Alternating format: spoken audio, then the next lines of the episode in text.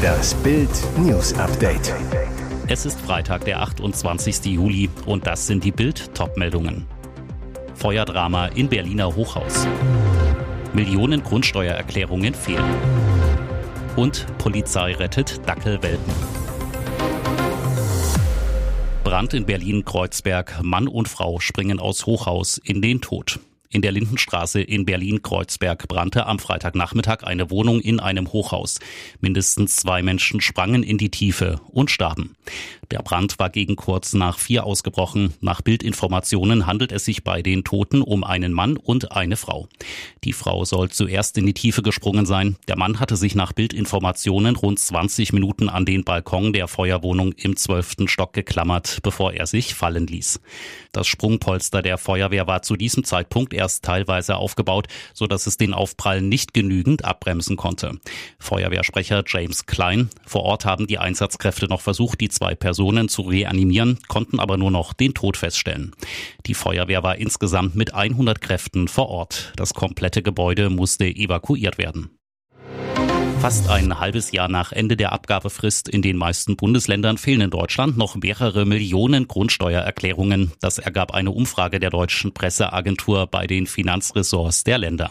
Für die Berechnung müssen bundesweit fast 36 Millionen Grundstücke neu bewertet werden. Das geschieht auf Grundlage von Angaben, die Eigentümer einreichen müssen und geht über das Meldeportal Elster, das viele von den Steuererklärungen kennen. Peter Wegner, Präsident des Verbands Wohneigentum, warnt, sie werden wie angekündigt voraussichtlich nach der Sommerpause damit beginnen, die fehlenden Werte zu schätzen, auch um den Zeitplan halten zu können. Sein Tipp an alle, die ihre Papiere noch nicht eingereicht haben, wir raten dazu, doch noch selbst die Erklärung abzugeben, denn die Schätzungen werden eher einen höheren als einen niedrigeren Wert ergeben und den dann zu korrigieren dürfte aufwendig werden. Zum Sparen ist das Ausfüllen also besser als das Schätzen abzuwarten. In manchen Bundesländern werden zusätzlich sogar noch Strafgebühren fällig.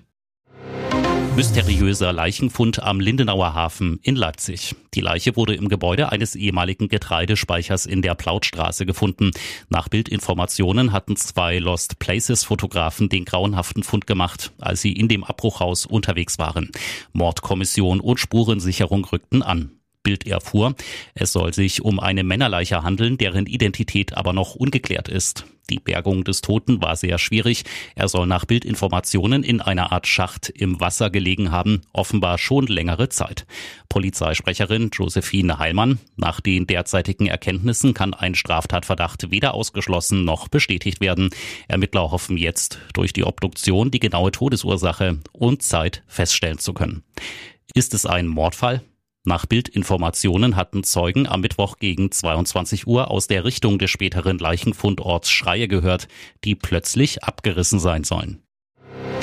Schock am Freitagnachmittag im russischen Taganrog. Bei einer Explosion in der Stadt, die etwa 120 Kilometer von der Front in der Ukraine entfernt liegt, wurden laut dem russischen Katastrophenschutzministerium 15 Menschen verletzt. Neun von ihnen mussten ins Krankenhaus eingeliefert werden. Das russische Militär teilte mit, es habe eine ukrainische Rakete des Typs S-200 über der Stadt abgeschossen. Die Explosion wurde demnach von Trümmerteilen russischer Luftabwehrraketen verursacht. Das russische Verteidigungsministerium beschuldigt beschuldigte die Ukraine dennoch des Terrorismus. Etwa eine Stunde nach den ersten Berichten über Explosionen gab es erneut Meldungen über mehrere abgefangene Raketen durch die russische Luftabwehr. Taganrog liegt etwa in der Mitte zwischen der russisch besetzten ukrainischen Hafenstadt Mariupol und der russischen Stadt Rostov am Don. Die Polizei hat in Kiefersfelden in Bayern sechs zuckersüße Dackelwelpen gerettet. Wie ein Sprecher der Polizei mitteilte, hatte eine 52-Jährige die Hunde illegal aus Ungarn nach Deutschland gebracht. Anschließend bot sie die Tiere im Internet zum Verkauf an. Allerdings hatte die Frau die Rechnung ohne die Tierschutzorganisation Vier Pfoten gemacht. Deren Aktivisten sahen die Dackel bei einer Kleinanzeigenplattform und gingen zum Schein auf das Geschäft ein. 1300 Euro wollte die Schmugglerin für einen Welpen haben. Doch die Tierschützer kamen in Begleitung der Polizei. Bei der Konfrontation gab die 52-Jährige zu, aus Profitgier mit den Babyhunden zu handeln, schreibt Vier Pfoten auf seiner Homepage. Mehr noch, die Frau war bereits in der Vergangenheit durch ähnliche Geschäfte aufgefallen, sodass die Polizei davon ausgeht, dass die Beschuldigte illegal und gewerbsmäßig mit Hunden handelt. Die Dackelwelpen sind glücklicherweise putzmunter und augenscheinlich gesund. Auf Anordnung des Veterinäramtes wurden die Hunde zur Quarantäne ins Tierheim gebracht. Und jetzt weitere wichtige Meldungen des Tages vom Bild Newsdesk. Unter den Tausenden von Wagen auf dem brennenden Frachter in der Nordsee befinden sich etwa 500 E-Autos. Bisher waren nur 25 gemeldet.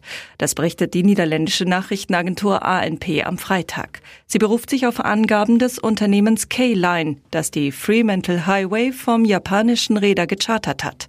Das große Problem, E-Autos sind wegen ihrer Akkus schwieriger zu löschen. Einen Schiffsbrand zu löschen ist die Königsklasse. Auf der Straße kann man das brennende E-Auto mit einem Kran in einen Wasserbehälter heben und runterkühlen. Bei Parkhausbränden, Garagen oder wie hier auf einem Schiff machen uns Elektroautos extreme Probleme, sagt Tobias Thiele, Pressesprecher der Deutschen Feuerwehrgewerkschaft zu Bild. Wenn gleich mehrere Autos nebeneinander brennen, wird der Brand fast unmöglich zu löschen, da wir nicht an die Batterie kommen und sie nicht kühlen können. Der Frachter war am Donnerstag durch Wind und Strömung nach Westen getrieben, bis etwa 16 Kilometer nördlich der Insel Terschelling. Zwei Schlepper hatten das Schiff mit einem Stahlseil stabilisiert. Die Situation für die Umwelt ist heikel. Das Wattenmeer an der Nordseeküste in größter Gefahr. Laut WWF bieten die schlickreichen Wattflächen samt Sandbänken, Salzwiesen und Dünen Heimat für mehr als 10.000 Tier- und Pflanzenarten. Ein Weltmeister hört auf. Seit September 2022 arbeitete Semi Kedira als externer Berater für den VfB. Damit ist jetzt Schluss. Das Jahr war nicht einfach und durchaus intensiv, aber ich denke, dass wir sehr gute Voraussetzungen geschaffen und Strukturen vorbereitet haben. Ich bin dankbar für die gute Zusammenarbeit und das entgegengebrachte Vertrauen, sagte Kedira zum Abschied. Boss Alexander Werle Semi Khedira hat in einer für den VfB sehr schwierigen Phase keine Sekunde gezögert, seinem Heimatverein mit seiner Expertise zu helfen und in beratender Rolle tätig zu werden. Semi war vom ersten Tag unserer Zusammenarbeit ein sehr wichtiger Faktor. Sportdirektor Fabian Wohlgemuth sagte zu Bild, ich habe gerne mit Semi zusammengearbeitet und ihn als kompetenten Fachmann und besonderen Menschen erlebt. Kedira, 2007 mit dem VfB Deutscher Meister, ist als neuer Sportdirektor beim DFB im Gespräch. Die Zukunft von Ex-Bayern-Star Philipp Lahm als Berater in Stuttgart ist vom Kedira aus aber nicht betroffen. Bis Ende des Jahres will der VfB außerdem einen neuen Sportvorstand dazu holen, der dann aber nicht mehr mit Kedira zusammenarbeiten wird. Ihr hört das Bild News Update mit weiteren Meldungen des Tages. Kommentar zu jungen Klimaaktivisten. Alles muss dem Klima untergeordnet werden. So klingt es, wenn vermeintliche Vertreter meiner Generation zu Wort kommen. Tenor, nicht mehr fliegen, nicht mehr Autofahren. Nur mit einem veganen Leben zwischen Fahrrad und U-Bahn könnten wir der drohenden Apokalypse noch entkommen. Greta Thunberg, Luisa Neubauer und Co. drücken einer ganzen Generation ihren Stempel auf. Sie behaupten in Talkshows, beim UN-Klimagipfel und in Interviews für alle jungen Menschen zu sprechen. Doch die Wahrheit ist, nur eine kleine, aber dafür sehr laute Gruppe junger Menschen will diesen radikalen Klimaschutz. Für mich, 20 Jahre alt, sprechen sie nicht, denn auch meine Altersgenossen und ich lieben die klimaschädlichen Seiten des Lebens. Fernreisen nach dem Schulabschluss, Gap Years und so weiter sind bei uns verbreiteter als in allen vorherigen Generationen. Doch genau dieses Leben wollen uns die selbsternannten Klimaschützer verbieten. Stattdessen wollen sie der Gesellschaft ein schlechtes Gewissen als Dauergemütszustand einimpfen. Ich werde mir meine Freiheit jedenfalls nicht nehmen lassen und kann mir auch nicht vorstellen, dass meine Generation die Knallhartforderungen von Neubauer und Co. mitmachen würde. Keine Frage, der menschengemachte Klimawandel ist eine große Bedrohung.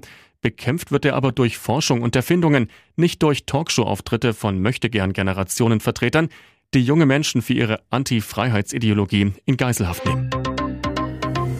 Hier ist das Bild News Update. Und das ist heute auch noch hörenswert. Ein Leben in Saus und Braus endete in Plastikmüllbeuteln. In Argentinien sind die zerstückelten Überreste eines windigen Kryptomillionärs aufgetaucht. Die Killer hatten die Körperteile von Fernando Perez Algaba in Säcke gepackt und in einem Koffer verstaut.